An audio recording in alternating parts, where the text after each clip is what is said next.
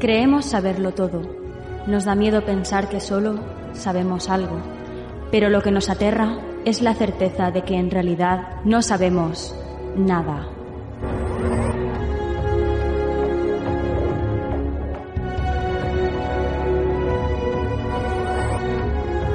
Sígueme por los canales que atraviesan la oscuridad. Remaremos sin descanso. Iluminaremos juntos los caminos de la noche, abriéndonos paso por el canal del misterio.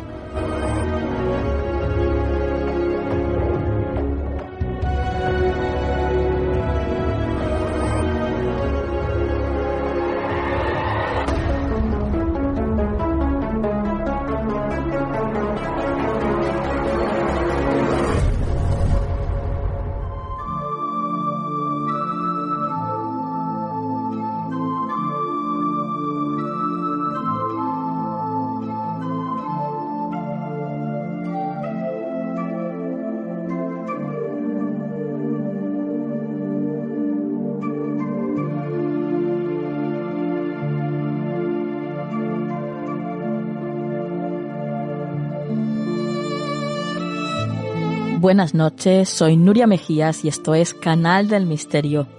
¿Cómo estáis? ¿Bien?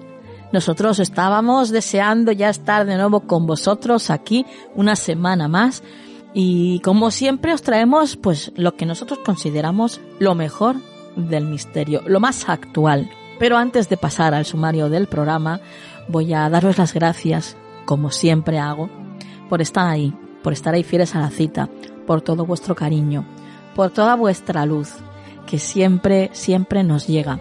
¿Y qué os voy a decir? Que es que si, sin vosotros esto no tiene ningún sentido. Así que ya sabéis que esto lo hacemos de una manera totalmente altruista y por eso os agradezco esas contribuciones que hacéis a través de iVox para de alguna manera pues ofrecernos vuestro apoyo a que Canal del Misterio se siga haciendo. Así que gracias de corazón a todos aquellos también que estáis ahí y que nos ayudáis con vuestras aportaciones. Muchísimas gracias. Y ahora sí, vamos al sumario del programa. Vamos a comenzar el programa abriendo las páginas del libro El Jardín de las Brujas, escrito por Clara Taoces, una novela que veréis, veréis, desde luego no os va a dejar indiferente. Vamos a continuar con la actualidad con nuestra compañera María Toro, y también va a estar con nosotros Yolanda Robles y la melodía de tu alma, que es lo mismo. Ella nos trae un tema muy muy interesante, las almas gemelas. ¿Creéis que existen las almas gemelas? ¿Creéis que solamente puede ser una persona? ¿O podéis encontraros a varias almas gemelas en vuestra vida? Puede ser que a lo mejor tu alma gemela no sea tu pareja y sea una amiga, por ejemplo, un amigo, un primo. Bueno, de todo eso vamos a hablar dentro de unos minutos. Y por supuesto, finalizaremos el programa con Juan Perdomo y el consejo de la semana. Así que como veis, venimos cargaditos, cargaditos. Y bueno, con muchísimas ganas de empezar, así que comenzamos. ¿Quieres apoyar económicamente este proyecto? Solo tienes que ir a nuestro podcast en iVoox y darle al botón que pone apoyar. De esta forma tendrás acceso a contenido exclusivo y desde un euro con 99 ya podrás ayudarnos a hacer Canal del Misterio posible.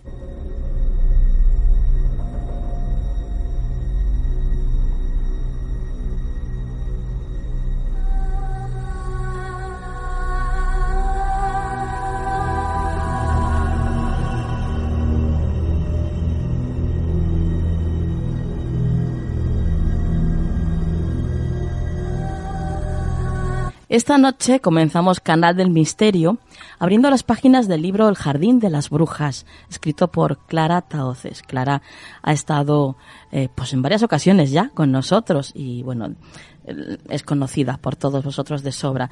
Pero bueno, os refresco un poquito quién es Clara Taoces. Clara es diplomada en grafopsicología, su trayectoria profesional está ligada a la investigación de temas insólitos y misteriosos. Fue redactora jefe de la revista Más allá de la ciencia y ha colaborado con distintas publicaciones y programas de radio y televisión como Milenio 3 en Cadena Ser, La Madre en M80 y Cuarto Milenio en Cuatro Televisión, del cual actualmente es redactora y reportera. Autora de distintos ensayos y novelas, en 2007 ganó el premio Minotauro con la obra Gótica, está centrada en el vampirismo y ha escrito pues otros libros como por ejemplo El gran libro de las casas encantadas, La niña que no podía recordar o Cuaderno de investigación de fenómenos extraños. Y hoy está con nosotros para hablarnos de este El Jardín de las Brujas. una historia que además le toca, pero bien de lleno. Buenas noches, Clara. Hola, muy buenas noches, Nuria. Eh, ¿Qué ganas tenía de tenerte de nuevo aquí en el programa y más para contarnos la historia de, de esta novela, entre comillas, que has, que has escrito, porque es, es, es una historia que, que te toca, como he dicho desde un principio, eh, muy de lleno, ¿no? Sí, la verdad es que es, una novela, realmente. Yo, yo, quitaría las comillas, es una novela, pero eh, es verdad que es una novela que tiene una base real importante. Eh, se ofrecen datos históricos que son comprobables, que son ciertos y bueno pues eh, me toca más de cerca porque tiene que ver con, mi familia. Y cómo cómo surge la idea de contar esta historia que a su misma vez también forma parte de tu propia historia cómo surge todo esto pues mira esto ya desde pequeña yo venía escuchando hablar de, un personaje que, es una antepasada nuestra que, que, era la novena duquesa de Osuna. Y esta persona pues había un grabado en casa con una representación suya y bueno, cuando la de pequeña ya miraba este grabado pues tenía curiosidad por saber de quién se trataba y un día pues me explicaron que era una antepasada y me contaron algunas anécdotas eh, familiares que estaban mezcladas entre la historia y también cosas que luego yo descubrí que se habían deformado con el tiempo. Precisamente por intentar descubrir eh, estas anécdotas, qué había de verdad eh, o no en ellas, pues me encuentro con, una historia muchísimo más potente detrás. Y es la historia de esta mujer relacionada con eh, un jardín que ella creó, que, no lo creó como un jardín público en principio, aunque hoy se puede visitar. Eh, es un jardín que abre los fines de semana y los festivos, que está eh, a las afueras de Madrid, concretamente en el distrito Barajas, en la Alameda de Osuna, y que se llama El Capricho. Pero en aquel tiempo ella lo crea como una casa de campo, una casa eh, a la que acude en verano y en, determinadas épocas del año, porque le gusta mucho y pasa mucho tiempo allí, y que eh, lo crea ella realmente, lo idea ella, eh, ella lleva la voz cantante, aunque se rodea pues de arquitectos, paisajistas, etcétera. Entonces, bueno, pues este lugar, que es un lugar de por sí bastante, con bastante magia eh, simbólica en los elementos que componen el, este jardín, como digo, no es un jardín al uso, es decir, tú no, no esperes encontrar, si alguien que no lo conozca y diga, bueno, pues para explicaros un poco qué es el capricho, pues que tengan en cuenta que no es un parque tipo como el Retiro, que aunque el Retiro tiene también mucha simbología y mucha magia, es un lugar, un espacio más abierto donde la gente pues va a pasar el día, va con el bocadillo, la pelota, la bicicleta, tal. Aquí no se puede entrar ni con bocadillo, ni con pelota, ni con perros, ni nada de eso porque realmente estamos hablando de una especie de museo al aire libre. Eh, aparte de lo que es la, la, casa, el palacete que, que, ya pasa el tiempo allí, el jardín pues tiene muchos elementos que están diseminados por, por todo él y que son elementos que realmente podrían estar dentro de un museo eh, por sí solos, ¿no?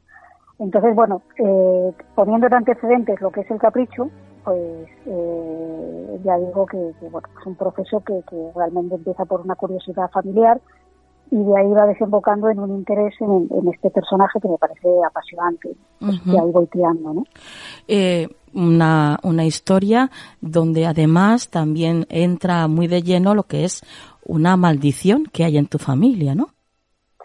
Bueno, sí, yo, explico en el libro que yo no creo en maldiciones y que yo he escuchado eh, desde pequeña también por una serie de, pues, de, muertes que ha habido en la familia que había como entre comillas se decía así, ¿no? Como una maldición, que llamaban la maldición de los primogénitos porque en principio afectaba a los primogénitos de cada casa. Lo que pasa que yo no creo en esto, ¿no? Y tampoco, a ver, no es que mi familia lo digan como que es que hay una maldición y estén convencidos de, eso, no, lo hemos escuchado a veces pues porque cuando muere alguien pues dices, vaya, otro más, ¿no? También primogénito y tal.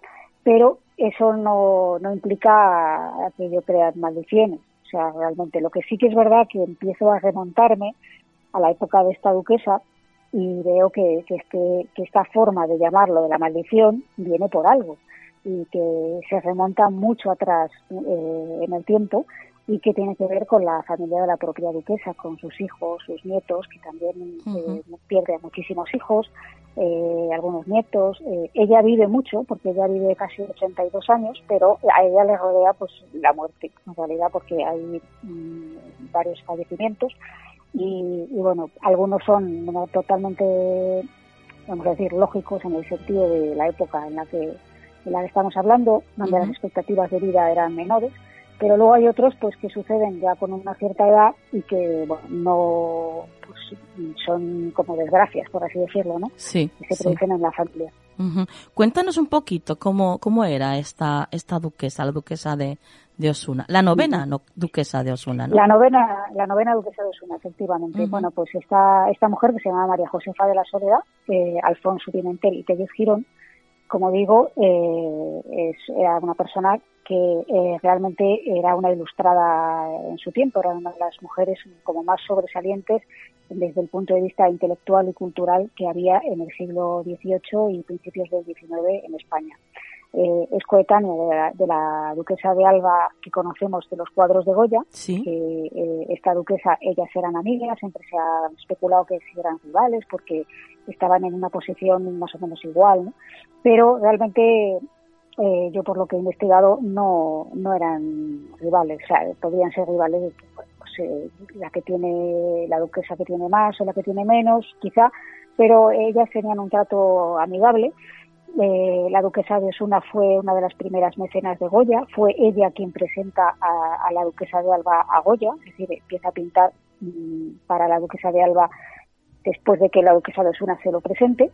Y eh, antes de eso, ella, eh, Goya realiza eh, varios eh, cuadros para, para la duquesa de Osuna. ¿no? de, hecho, uno de los cuadros más sobresalientes es el que representa a la familia de la duquesa de Osuna, a ella, a su marido y a sus, a sus los hijos que estaban, digamos, nacidos en ese momento, porque falta una, que es la pequeña que todavía no había nacido y no está retratada en ese cuadro, que hoy podemos ver en el Museo del Prado.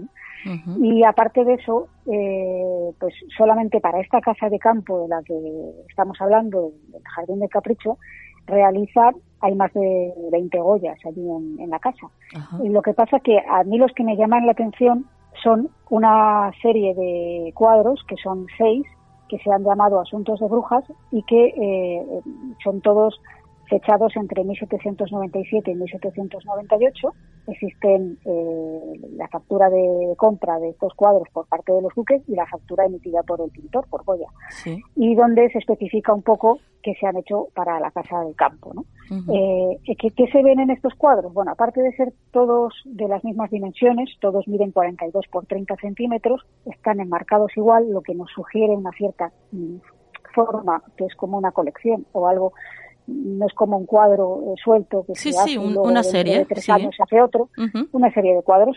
Eh, sabemos además que las temáticas son eh, todas relacionadas con brujería, se ven pues desde el, macho cabrío, como por ejemplo uno de los cuadros que es el aquelaje que se encuentra en el Lázaro Galdiano y que es el típico cuadro que aunque a la gente ahora mismo no le suene, si le digo que hay un macho cabrío con unos cuernos y unas brujas alrededor, pues seguro que tienen en mente el icono, porque si este cuadro es un icono.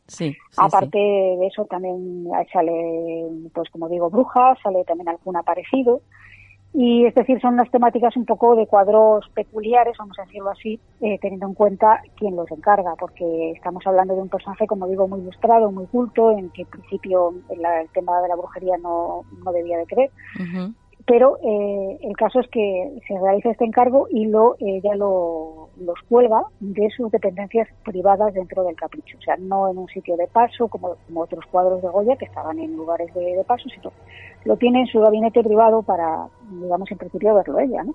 Lo cual llama todavía más la, atención.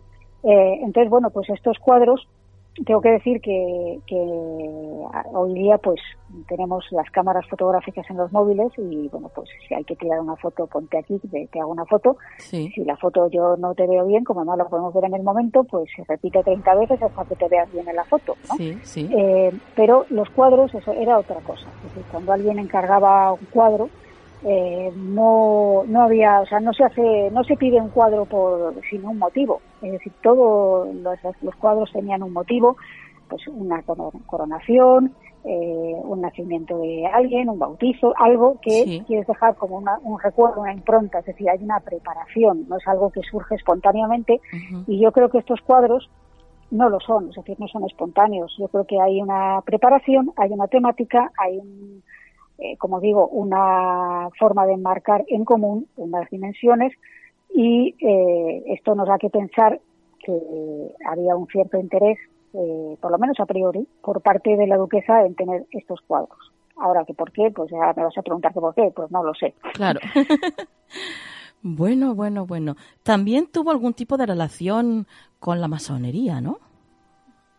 Bueno, ella tuvo amistades eh, que estaban dentro o bien de la propia masonería o que eran simpatizantes de la masonería, eh, que eh, dejan en cierta forma a ella le, deben influir porque hay una cierta impronta en el jardín del capricho en elementos que se pueden ver dentro de, de este especie de museo al aire libre te encuentras con, con cosas que dices, bueno, esto parece un símbolo masónico, ¿no? Y, claro, dices, bueno, si es uno, pero si empiezas a ver eh, y a descubrir que esto es algo que yo preferiría que los siguientes, si van a verlo, lo, descubran por sí mismos, no destripar, eh, se van a dar cuenta de que hay una lectura iniciática, por lo menos, no sé si masónica, si, porque ella masona no era, porque además no podía serlo, era, una mujer. Claro. En aquel tiempo la mujer no podía acceder a la masonería, pero también creo que por su carácter especial, como era ella, eh, su forma de ser, eh, tampoco necesitaba un permiso para ser masona. Así que si en un momento dado ella pues, quería eh, ejercer o tener esas amistades, pues no, salvo que fuera una cosa que evidentemente lo tenía que hacer con cierta, con cierto Mm, velo eh, que no fuera muy tras, que no trascendiera demasiado, pero podía podía perfectamente eh, estar interesada en la masonería.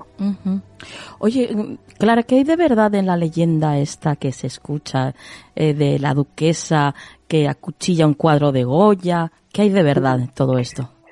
Bueno, mira, eh, yo, es una de las cosas que, que, investigué y, de las que me llamaron la atención, porque a mí lo que me contaron, te, cuento primero la, lo, que es la leyenda y luego la, realidad que yo descubrí, ¿no? Sí, sí. Eh, lo que me contaron es que, eh, pues que la duquesa le pidió un retrato a Goya y que la duquesa cuando recibe este retrato no le gusta y entonces lo apuñala, la cuchilla cuatro veces. Eh, y que entonces Goya se enfada, o sea, esto es la leyenda, ¿eh? Se enfada y a raíz de eso le pone a sus brujas la cara de la duquesa. Bueno, entonces claro, a mí esto me pareció fascinante. Yo digo, ¿esto será verdad? ¿No será verdad? Entonces claro, empiezo a, investigar y entonces descubro, primero, eh, Goya sí que hizo eh, retrato de, de, la duquesa, que no, aparte de la familia que digo que está en el Prado y tal, eh, hace un, retrato de ella de cuerpo entero maravilloso que también eh, está en los museos y que no tiene ningún tipo de, marca que se haya apuñalado, ¿no? Pero sí que existe un retrato que no es de Goya, que es de Agustín Esteve, que Agustín Esteve era un discípulo de Goya y era el profesor de dibujo de los hijos de la duquesa, es decir, tenía un trato bastante próximo con él, eh, hay un, cuando al final, porque la familia eh, después de muchos avatares se arruina, se arruina eh, que tienen que ir a subasta pública, o sea, entonces el, capricho por eso deja de ser de ellos y tal. Y dentro del inventario que se hace, pues aparece mm, reflejado la existencia de un cuadro con cuatro puñaladas, es decir, eso, el cuadro existe, y además ese cuadro existe, es decir, que está en la casa del infantado actualmente, en el, pertenece a los duques del infantado. Bueno, pues este, este cuadro, eh, en, la leyenda se relaciona con las brujas porque eh, Goya tiene un capricho, que es el capricho número 55 que se titula Hasta la muerte y que algunos expertos han relacionado con la duquesa, pero no con la duquesa de Osuna, sino con su madre, o sea, la, la, lo que llaman la duquesa vieja, llamaban a la madre de, la duquesa, que era doña María Faustina. Eh, ¿Por qué? Pues porque eh, han creído ver como si estuviera burlándose de, ella, lo cual me parece muy poco probable teniendo en cuenta que, que Goya pintaba para su hija y que la relación con Goya siempre fue buena. De hecho, mm, aparte de haber sido pintor y mecenas, de, o sea, habían sido mecenas de él, era amigo. Es decir, hay pruebas de que iba con ella a sitios, de acudía a sus tertulias. Eh, quiere decirte que no era un trabajador más, sino que había una relación bastante buena, con lo cual parece muy poco probable, primero, que Goya vaya a burlarse de su madre y segundo, que, que hubiera un enfado por esto, ¿no? Porque de hecho eh, ya siguen cargándole cuadros. Si, tú te estás burlando de mi madre, yo pues a lo mejor no decido prescindir de, tu servicio. No sé, pienso yo por la lógica, ¿eh? Sí, Entonces, claro, ahí queda un poco, este misterio queda desentrañado. Yo creo que la mezcla de los cuadros de la serie de brujas, que sí que encarga la, la duquesa, se entremezclan con la leyenda de que le puso la cara de las brujas tal pero realmente eh, yo creo que es parte de, la leyenda. Lo que sí que es verdad es que existió ese retrato, que existe, vamos, no sé que se haya desaparecido, existe, pero no lo pintó Goya y es verdad que tiene cuatro puñaladas. En, la, en las generaciones posteriores inmediatas a la duquesa se tiene, por cierto, el hecho de que pudo haber sido la propia duquesa que no le gustó que el cuadro yo lo he visto y la verdad eh, dejaba mucho que desear, lo siento por Agustín Esteve, en otras obras es maravilloso, pero en esta en concreto, si la comparas con, la, con el retrato que le hizo Goya, es que no tiene color. Entonces, eh, posiblemente, pues a lo mejor en un arranque de, no sé, se sospecha o se cree que pudo haber sido ella, porque tampoco hay una prueba fehaciente de esto, ¿no? Eh, es lo que te puedo contar. Oye, ¿y, ¿y estos cuadros son mágicos, Clara? Bueno, estos cuadros sí que me he encontrado que, que tienen, pues es que no quisiera ahondar mucho en ello porque sería hacer mucho spoiler, pero sí que me he encontrado con que, aparte de que tienen todas las mismas dimensiones, que están enmarcados igual, eh, tienen la misma proporción. O sea, no hablo de dimensiones, sino de de una proporción que geométrica que se encuentra en esos cuadros. Mm, y que tienen una serie de elementos que si los compones, descompones geométricamente esos cuadros, hay una serie de elementos comunes como pentagramas invertidos, pentagramas al derecho, eh, son estructuras la mayoría triangulares, eh, tienen como un, es decir, eh, es como si se hubiera hecho la estructura, primero se hubiera hecho el cuadro con unas proporciones, todos con la misma proporción, y después de eso hubieras pintado eh, la estructura geométrica y sobre esa estructura las figuras que aparecen en el cuadro. Después esa estructura desaparece porque se, descompone y lo que queda es en lo que tú estás viendo, ¿no? que son las figuras. Pero si descompones esas figuras geométricamente, te das cuenta de que hay unas líneas maestras que, desde luego no parecen producto de, bueno, bueno, hoy de repente se me ha ocurrido voy a pintar una bruja, no, que hay una preparación, que hay una preparación, como digo, y que como digo, los cuadros no se hacían porque sí, había un motivo, que no sepamos cuál, pues no, no lo sabemos, pero aquí sí que se sugiere que puede haber esa, pues esa interacción, ¿no?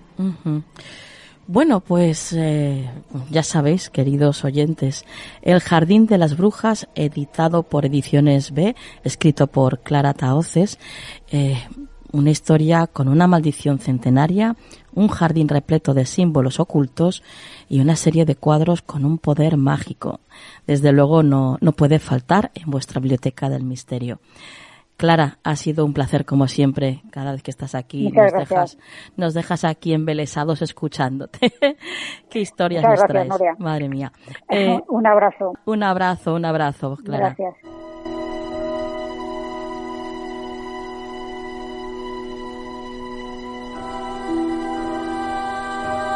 ¿Quieres ponerte en contacto con nosotros? Nuestro email, tu rincón del misterio, arroba gmail.com.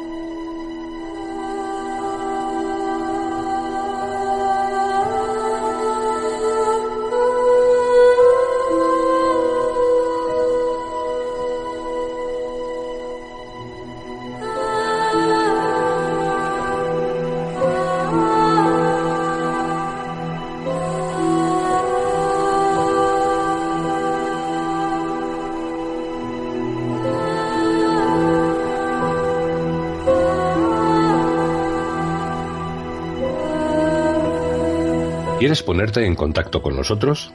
Nuestro email, tu del misterio, arroba.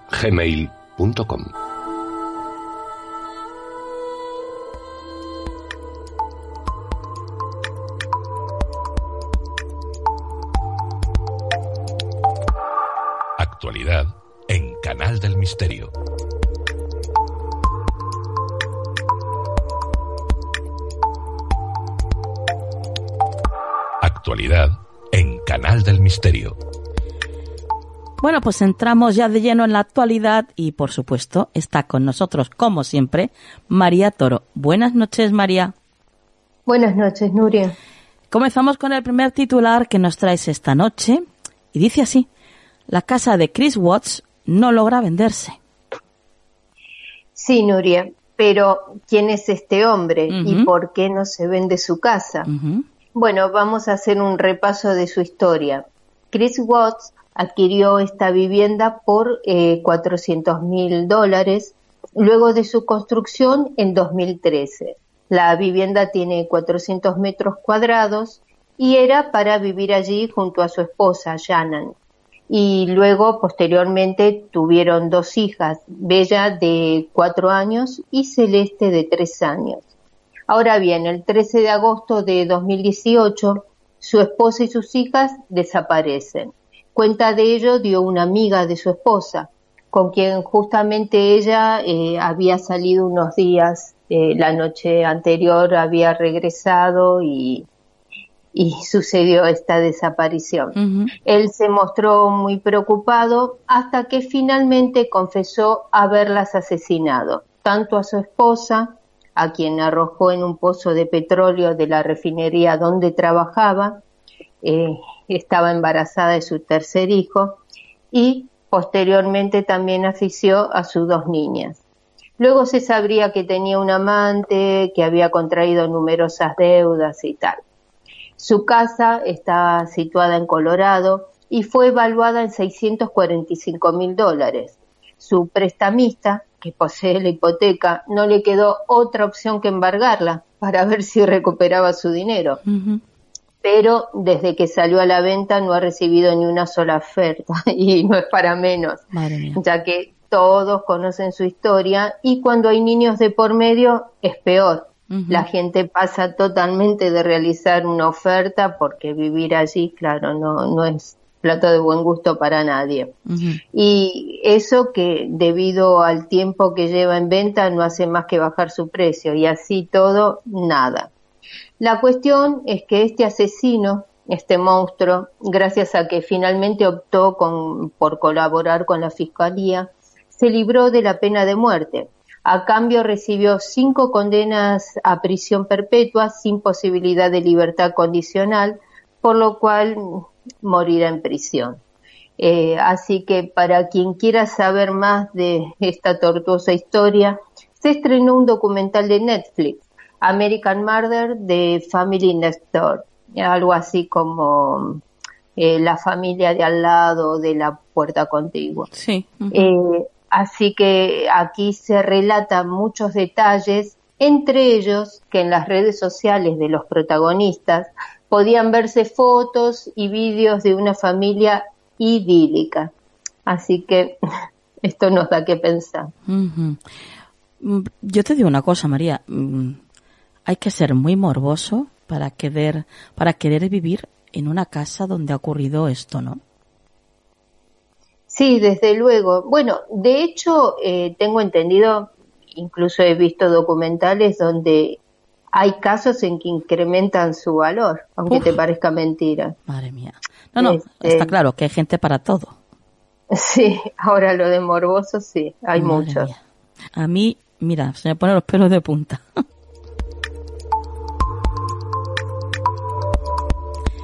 y continuamos con el siguiente titular que dice, dice así, abre en Barcelona una librería de 800 metros cuadrados.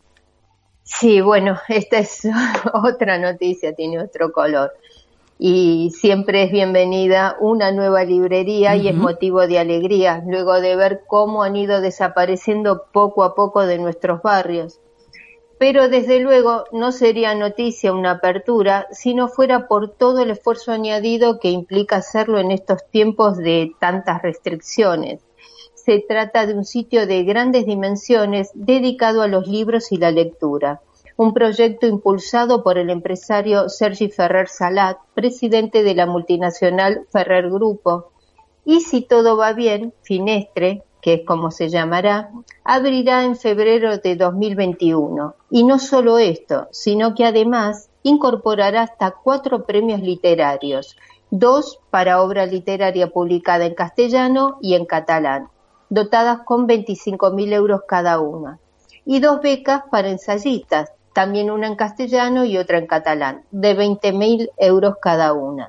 90.000 euros en total que promueven, según anuncia su proyecto cultural, el retorno a la lectura en silencio, la creación de una comunidad lectora popular y el fondo de librería humanístico extenso, lleno de títulos clásicos, contemporáneos y universales con profusión de géneros, estilos, temas e idiomas. Su ubicación será la céntrica calle Diputación, a la altura de 249, en el número 249, con dos locales, uno delante del otro, que suman 800 metros cuadrados. Contará con una agenda de actividades que afirman que se desmarcará de las modas editoriales y han venido a leer, escuchar, pensar, conversar, compartir e incluso bailar. Toda una declaración de intenciones. Bueno, bueno, bueno, qué magnífica noticia y qué gran apuesta por la cultura, algo, pues eso, muy raro de ver últimamente, ¿no? Sí, ojalá que cunda el ejemplo. Ojalá, María, ojalá. Y hasta aquí la actualidad de hoy, María. ¿Tus vías de contacto? Sí, os dejo mi Twitter que es arroba María Torodiana. Compañera, hasta la próxima. Hasta la próxima, Nuria.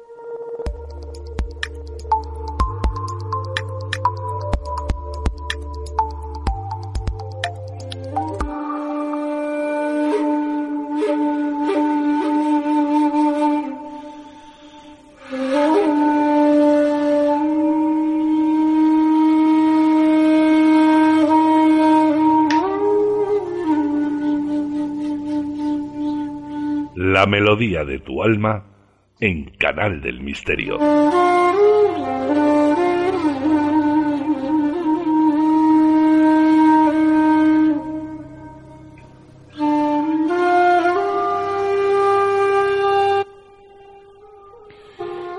Bueno, eh, yo es que estaría toda la noche escuchando esta música directamente. Pero no puede ser, no puede ser porque también, también estoy deseando escuchar a nuestra siguiente compañera, a Yolanda Robles, que viene con, con la melodía de tu alma.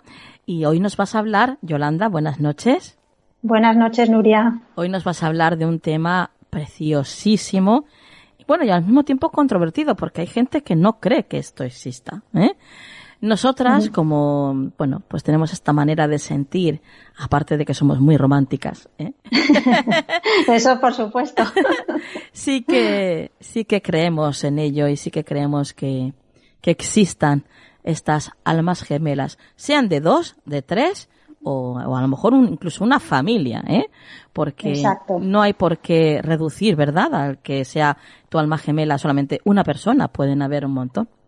Exacto, a lo largo de la vida eh, tenemos muchas posibilidades de encontrarnos con diferentes almas gemelas. Es que siempre lo relacionamos al amor, al amor de hombre y mujer o al, amor de pareja, ¿no? Eh, mujer con mujer, hombre con hombre, da igual, amor de pareja, ¿no? ¿no? Un alma gemela no tiene, no, no, no se cierra solamente a esto. Bueno, pues somos todo oídos, Yolanda, cuando tú quieras. Bueno, pues yo, como siempre, en vez de terminar, hoy voy a hacer, voy a empezar leyendo un fragmento del libro Comer, Rezar, Amar de la escritora Elizabeth Gilbert, de la cual a lo mejor os suena porque también se hizo una película protagonizada por Julia Roberts y Javier Bardem. Sí, Comer, Rezar. Exacto. Entonces, bueno, os voy, a os voy a empezar leyendo este fragmento. La gente cree que un alma gemela es la persona con la que encajas perfectamente que esto es lo que queremos todo el mundo, ¿no? Pero un alma gemela auténtica fijaros qué importante para mí es este, este, este fragmento. Un alma gemela auténtica es un espejo. Es la persona que te saca todo lo reprimido, que te hace volver la mirada hacia adentro para que puedas cambiar tu vida. Una verdadera alma gemela es seguramente la persona más importante que vayas a conocer en tu vida, porque te tira abajo todos los muros y te despierta de un porrazo. Fuerte, ¿eh? Pero es, una frase, es un fragmento para que todos interioricemos y pensemos, ¿eh? Porque es, aquí está la base de todo, en realidad.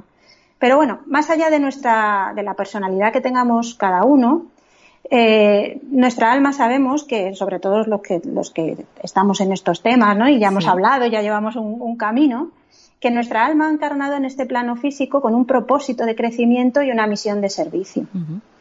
Luego, en este camino podemos encontrarnos con otras almas conocidas, que es lo que comentabas tú al, inicio, las cuales ya han compartido experiencias de vida anteriormente, o no, pero normalmente sí, ¿no? Con algunas nos llevaremos bien, con otras no tanto, pero todas guardan mensajes importantes y nos ayudan a evolucionar y nosotros a ellos y a encontrar respuestas, ¿vale? Eh, lo que hablábamos, existe mucha polémica acerca de, esta expresión de almas gemelas, porque la creencia más popular es la idea de la media naranja, que esto deriva ya de una, del mito de los andróginos creado por Platón, que según este filósofo griego, los seres eh, humanos para él eran originalmente hermafroditas. Para debilitar su enorme potencial, los dioses los dividieron en dos entidades, originando así los, los sexos separados. Sí. Claro, desde esta perspectiva, el impulso amoroso y erótico proviene de la nostalgia de esa otra parte separada de uno mismo. Ahí, según él, pues claro, nos separan y entonces tenemos como esa necesidad, ¿no? De encontrar esa otra parte que nos han quitado, ¿no? Sí. Entonces dice, el amor podría definirse, según Platón, como la fuerza de atracción que impulsa a buscarse y fundirse en un ser único, ¿eh? y esas dos almas que en, un principio eran la misma, pero que las separaron. Esto es súper bonito, pero como decimos, pues no, no tenemos eh, esa. Bueno, pues es mucho más completo que todo eso. Entonces, ahora vamos a ver un poquito también cómo, cómo entendemos este mito de las almas gemelas desde el. Esto era sobre Platón, pues ahora sobre el, eh, el, punto de vista evolutivo, con la hipótesis de la, de la reencarnación todo cuanto existe en el universo es el resultado de las, de las dos de la interacción, ¿no? De las dos polaridades. Desde los planos más materiales a los más subtiles, todos son la expresión de las tensiones producidas entre un polo positivo y un polo negativo. Por lo tanto, la misma evolución del ser humano viene todo el tiempo marcada por estos trasvases de energía, ¿no? Desde, que, que se producen desde la inconsciencia a la conciencia. Entonces, según el principio de la doble polaridad, la creación de una chispa eh, espiritual, como toda energía, lleva implícita, como decimos, estas dos polaridades, siendo la, positiva la correspondiente a lo masculino y la negativa a lo femenino. Sin que esto, mm, por favor, que lleve, conlleve obviamente ningún tipo de carga peyorativa, ¿eh? ni, el positivo es malo, ni el negativo es malo, ni nada de esto, ¿eh? Es hablando de polaridades. Y, aquí volvemos a mencionar un poquito a la Biblia también, incluso en el Génesis 1, eh, versículo 27, en la que dice, Dios nos hizo hombre y mujer al mismo tiempo. Esto es muy importante bajo mi punto de vista porque explicaría que cada polaridad por separado viviría también aquellas experiencias que considerara necesarias para su evolución, pero a la vez son complementarias de la vivida por la, por la otra parte espiritual. Es decir, todos tenemos estas dos polaridades, positivo y negativo, que incluso el, alma gemela nos podría llevar, que esto daría para a lo mejor para otro programa, eh, eh, cuando hablamos del divino masculino y el divino femenino, que también tenemos todos, ¿no? En el interior. O sea, que también podría venir un poquito aquí. Entonces, la comunicación entre ambas entidades espirituales, que sería necesaria para, para traspasarnos esta información de la experiencia de uno y de, la, y de la experiencia del otro, pues se puede producir de diferentes maneras. Puede ser en el plano de los desencarnados, durante viajes astrales, en sueños o compartiendo vivencias físicas juntos, bien como pareja o volvemos a lo mismo con, con alguien cercano con el que nos uniera un gran afecto familiar o amigo, ¿vale? sí. Eh, los términos, como decimos, almas gemelas o andróginos, lo que están reflejando es una realidad en términos materiales. Sin embargo, cuando nos vamos al tema de la reencarnación y según este planteamiento, estamos hablando de programas de vida complementarios que no se circunscriben exclusivamente a, una relación amorosa, ¿vale? Que se pueda producir en, una vida, aunque igual en esta vida en la que estamos sí ocurra eso, ¿vale? Sí, que ocurra eso con, con, esa, con esa alma gemela, ¿no? Este tipo de encuentros son una especie de compensación, de recarga energética, pues cada uno pues es el complemento perfecto del otro, que nos, que nos sirve de ayuda para afrontar los retos en la siguiente reencarnación. Ahora estamos viéndolo desde ese punto de vista que creamos en, la rueda ¿no? de la reencarnación. Dice, ah, entonces, al tiempo que son un estímulo para llegar cuanto antes al reencuentro definitivo, ¿vale? Y es lo que hablamos de la rueda de las reencarnaciones. En este momento, al unirse las dos polaridades perfectas en la manifestación humana, se produce ya un salto cuántico en la evolución de estas dos, pasando ambos a ser ya un solo ser, volver a, unirse ¿no? en el siguiente plano dimensional, el plano ya de los seres energéticos. Entonces, bueno, si entendemos un poquito esto, cuando tu alma gemela llegue a tu vida, será para ayudarnos, ayudarnos mutuamente a aprender, para ello, eh, las lecciones a explorar fundamentalmente serían el amar incondicionalmente.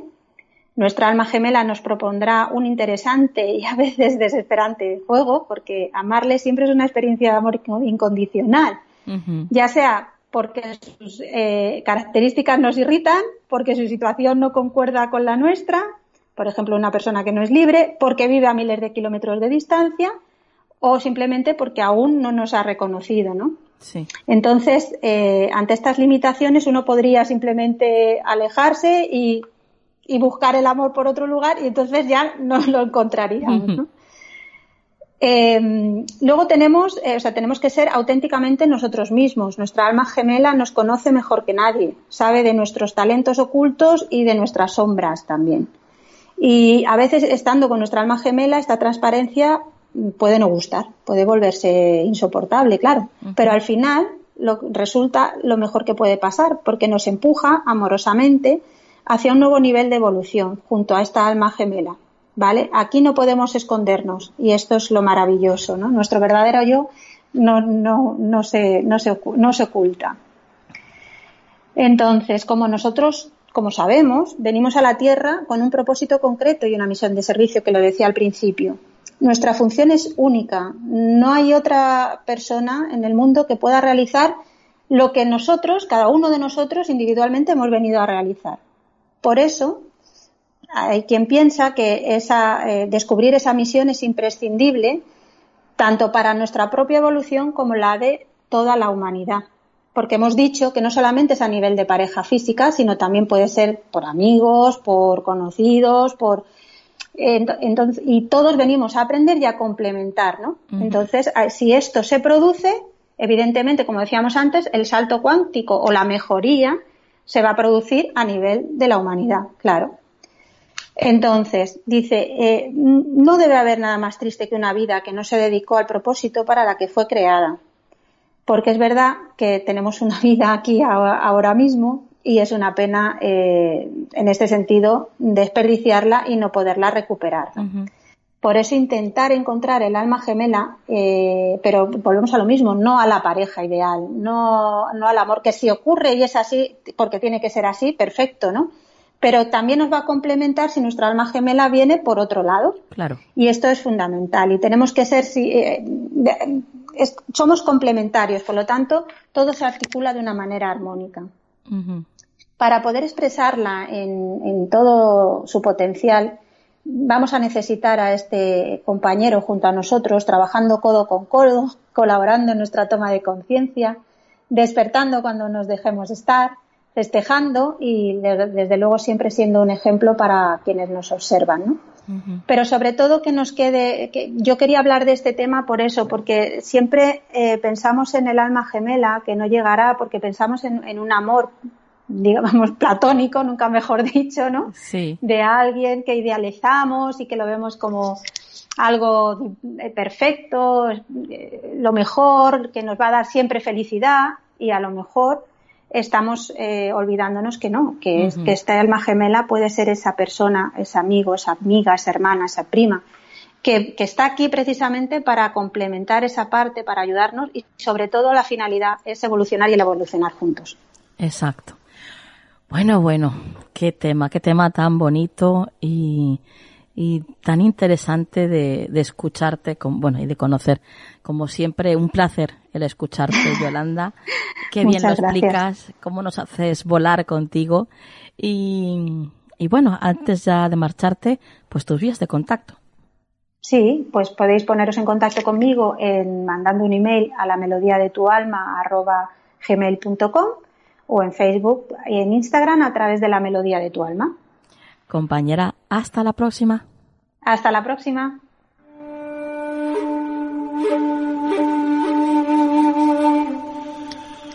¿Quieres apoyar económicamente este proyecto? Solo tienes que ir a nuestro podcast en iVoox y darle al botón que pone apoyar. De esta forma tendrás acceso a contenido exclusivo y desde un euro con 99 ya podrás ayudarnos a hacer Canal del Misterio posible.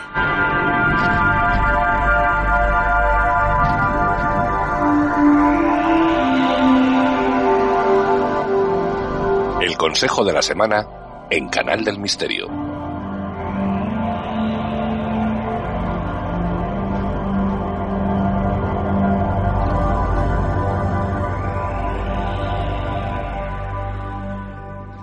Bueno, pues ya nos queda muy poquito para terminar el programa de esta noche y ya estamos en la maravillosa compañía de Juan Perdomo. Buenas noches, Juan. Muy buenas noches, Nuria. Qué bien escuchar de nuevo tu voz y tenerte aquí, no cerquita, no al ladito, pero bueno, de alguna forma sí, porque ya sabes que te sentimos así, muy cerquita siempre. Eh, pues sí, Nuria, y además yo también me siento muy cerca de ustedes. Y, además que es muy sabido que hay gente con la que estás al lado, literalmente, y notas una ausencia absoluta, y gente con la que estás a kilómetros y sientes pues, que estás en casa. Así es, así es, Juan. Oye, ¿qué te ha parecido el libro que nos ha traído esta, esta, esta noche Clara Taoces, El Jardín de las Brujas? Pues me ha parecido que mi cumple queda muy lejos, con lo cual no, no puedo pedirlo.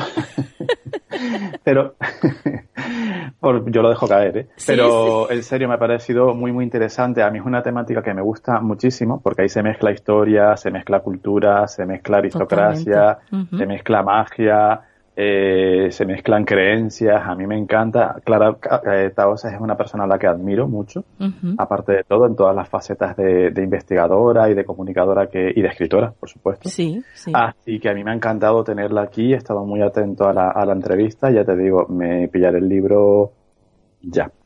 Mm, qué bien, qué bien, qué bien. Eh, desde luego es que yo en eso estoy muy, muy de acuerdo contigo. Normalmente solemos coincidir bastante, ¿eh?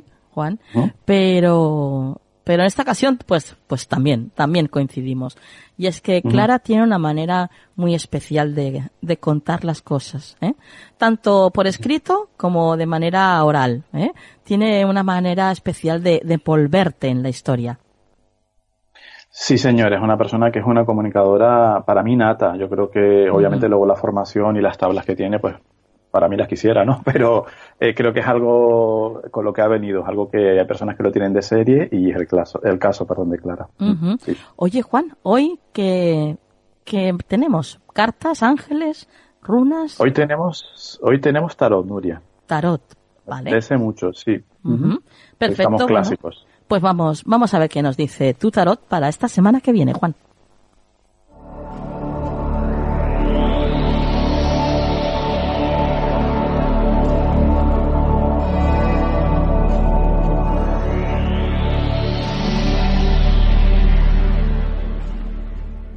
Dinos, Juan. Muy bien, Nuria, pues aquí tengo unas de copas, que es una carta muy bonita, muy chula, y que nos habla de las emociones, de nuestras emociones, de nuestros sentimientos y de trabajar, de construir eh, cosas en base a esas emociones. Es decir, que como hemos dicho en otras ocasiones aquí, eh, las emociones hay que dejarlas fluir para que no se estanquen, se pudran y vengan eh, males mayores, ¿no? Sí, Esta semana, por tanto, el consejo es cultiva tus relaciones, empezando por ti, porque la, el, el, As de Copas también habla, Nuria, de mi casa literal y figurada, es decir, mi cuerpo, mi templo. Sí, sí. Empiezo por mí mismo, empiezo a cuidarme, a amarme, a respetarme, a tomarme más en serio, a tomar más conciencia de mí mismo, de mí misma, pero también en relación a los demás. Es una carta que erróneamente se relaciona mucho con eh, la, la pareja, y no es que no es que no sea así, es que en verdad es tan amplia que ceñirla solamente al amor de pareja, a la relación de pareja, es un error. Porque las de copas puede simbolizar tu hogar, tu familia, tu relación con tu madre, con tu padre, con un amigo.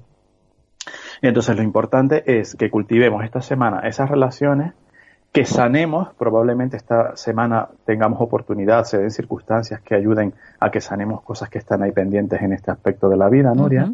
Y también es muy importante, como digo, el aspecto literal de la casa, del hogar. Que esta semana mm, hagamos alguna limpieza extra, tiremos cosas, eh, mm, veamos lo que ya no nos sirve y lo, y lo tiremos o lo regalemos, porque es una semana para depurar energías también. Las emociones son unas energías que, como digo, cuando no tratamos de la forma adecuada, suelen traer problemas. Sí. Entonces, esta semana, para evitar eso, entre otras cosas, cultivemos nuestro interior y nuestra casa, nuestro hogar. Muy bien, muy bien. Bueno, pues como siempre ya sabes que haremos caso de, tus consejos, Juan, y, mm. a ver qué nos depara la semana que viene. Que eso es lo mm, bonito de la vida, ¿no? Que nos sorprenda. Eso sí, claro que sí, pero con mucho amor, ¿eh? Eso siempre. Con mucho amor y nosotros bien prevenidos porque ya estamos avisados por ti la semana de antes. y yo también, y yo también estoy prevenido. Juan, tus vías de contacto. Claro que sí, el teléfono 691-402-203, el correo electrónico farotarot.gmail.com y tanto en Skype como en redes sociales, eh, Juan Perdomo. Pues compañero, hasta la próxima semana. Hasta la próxima semana, Nuria.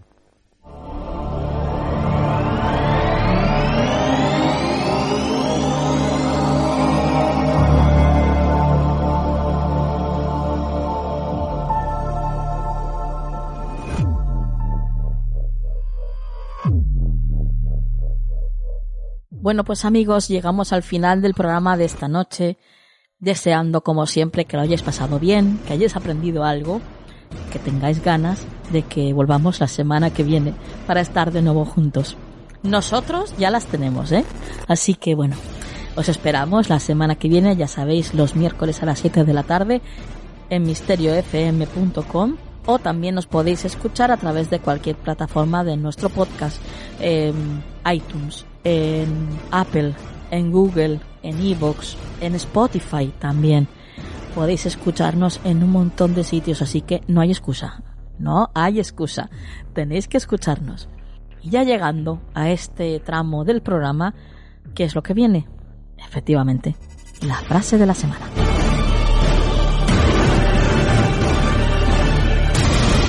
Si hay algo que está destinado a suceder, sucederá en el momento adecuado, para la persona correcta y por la mejor razón.